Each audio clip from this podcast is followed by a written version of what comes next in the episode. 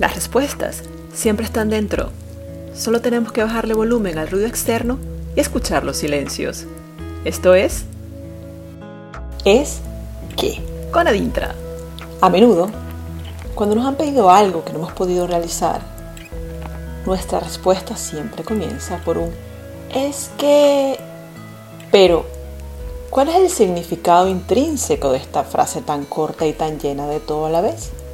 Es tercera persona del singular de la conjugación del verbo ser y que, utilizado como pronombre relativo, ya nos da una idea de por dónde viene la explicación. Desde el punto de vista gramatical, analizando un poco el discurso, el es, como tercera persona del singular del verbo ser, nos está salvando de cualquier responsabilidad adquirida o al menos creemos que lo está haciendo.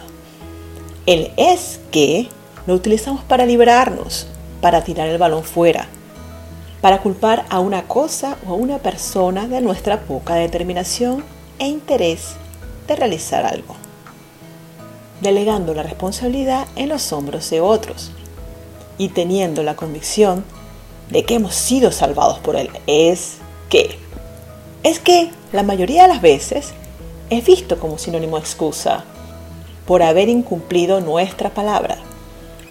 Comenzar una explicación o respuesta con un es que, sin darnos cuenta, nos deja en evidencia, desnuda nuestras debilidades y defraudamos a la persona que confió en nosotros cuando nos pidió ese algo. Nos devaluamos. Estamos haciendo mella en la credibilidad y confianza que nos han depositado y poco a poco empezamos a desaparecer de su círculo de confianza, ya sea el círculo de un amigo, de un compañero de trabajo, de un familiar o de nuestra pareja. ¿Qué podemos hacer?